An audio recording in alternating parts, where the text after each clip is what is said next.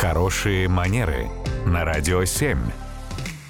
Татьяна, доброе утро. Доброе утро. Доброе утро, Татьяна. Вопрос от слушательницы Анастасии. Люблю борщ, но никогда не заказываю его на деловом обеде. Боюсь испачкаться. Ну, справедливо вроде бы. Есть ли советы, как есть суп аккуратно? Вообще не есть. Хороший. Но на самом деле это, да, такая рекомендация, которую чаще всего используют те, кто опасаются, что произойдет что-то неловкое, конфуз какой-то, и тогда они действительно просто отказываются от сложных блюд, если это вот, как нам а, Анастасия пишет, это какое-то ответственное мероприятие, встреча, и тогда стараются не брать там тот же борщ, потому что действительно ну, велика вероятность, что может что-то произойти, что будет очень сложно нивелировать в моменте. Да, или бесцветный какой-то суп нужен. Ну, тоже, наверное, не идеальный выход, но лучше, чем борщ, пожалуй.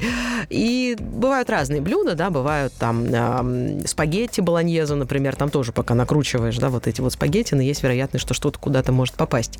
Может быть, действительно не нужно мучиться и заказывать там лобстера, с которым надо возиться и, в общем, сосредоточиться на нем, а взять что-то попроще, потому что цель встречи иная.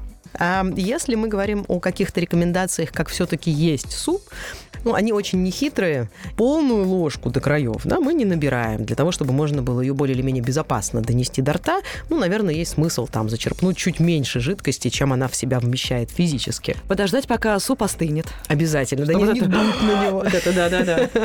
Да, что тоже не очень здорово работает, согласна. Поэтому обычно на деловые встречи идут, ну, не то чтобы, если мы говорим про деловую встречу в ресторане, не то чтобы сытыми, но не зверски голодными, по крайней мере, стараются. Потому что, еще раз, цель не поесть, цель поговорить, договориться, обсудить. А еда, она просто сопровождает вот эту деловую встречу. Свои вопросы Татьяне Барановой можно задать с помощью нашего сайта radio7.ru. Татьяна, спасибо. Радио 7.